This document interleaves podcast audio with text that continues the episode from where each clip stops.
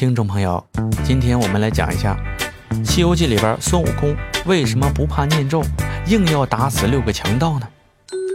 记得《西游记》中有意思的一回，是孙悟空刚刚从五行山下被唐僧解救出来，便杀了六个凡人。其实这六个凡人是六个强盗，这是取经路上的第一次动用武力。为何说这回有意思呢？咱们抛去六个凡人的做法滑稽不谈。咱们今天就来谈一谈这件事中背后的故事。孙悟空被唐僧从五行山下解救，前脚向唐僧承诺秉承沙门，后脚却为何打杀掉了拦路抢劫的强盗呢？强盗虽然可恶，但也是人呢，救人一命胜造七级浮屠。依唐僧的话来说啊，悟空，这花花草草都是有生命的呀。那悟空，你这是为啥呢？解答这个问题呀，并不难。先把六个强盗的名字从头至尾读一遍，或许能发现一丝线索。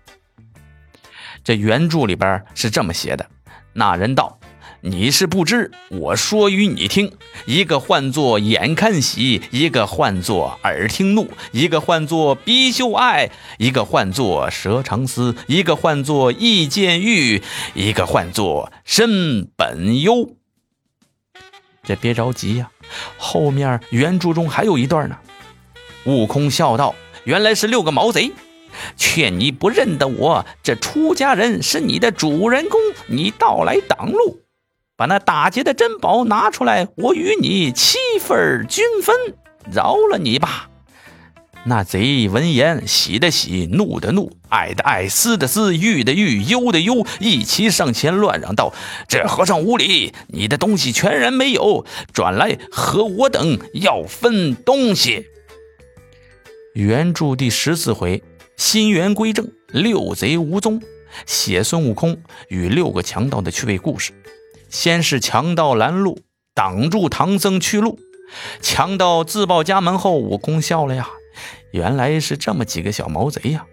这孙悟空不但不留下买路财，反而想在强盗身上索取点什么。这时候重点来了，六个强盗心中有感了，喜的喜，怒的怒，爱的爱，思的思，欲的欲，忧的忧。要知道啊，《西游记》是一部名著啊，而我们去读《西游记》，不要跟其他书或者从其他心理角度来分析解读。《西游记》中每个山名、地名、人名、兵器、法宝名都是有寓意的。在这里边，吴老先生多次指明的强盗的名字却也不简单。那么是哪儿不简单呢？原来这里正体现出吴老先生的设计感。打死那些强盗，是因为这些强盗代表了一些东西：眼看喜，耳听怒，鼻嗅爱，舌尝思，意见欲，身本忧。再加上后面的喜的喜，怒的怒，爱的爱，思的思，欲的欲，忧的忧，这不就是佛门中常说的六根吗？您这么理解一下，能发现一些什么？孙悟空为何不惧怕紧箍咒？啊，不惧怕唐僧大骂，也要打死眼前这六个强盗呢？原来正是他从这强盗的名字中读到了一些信息。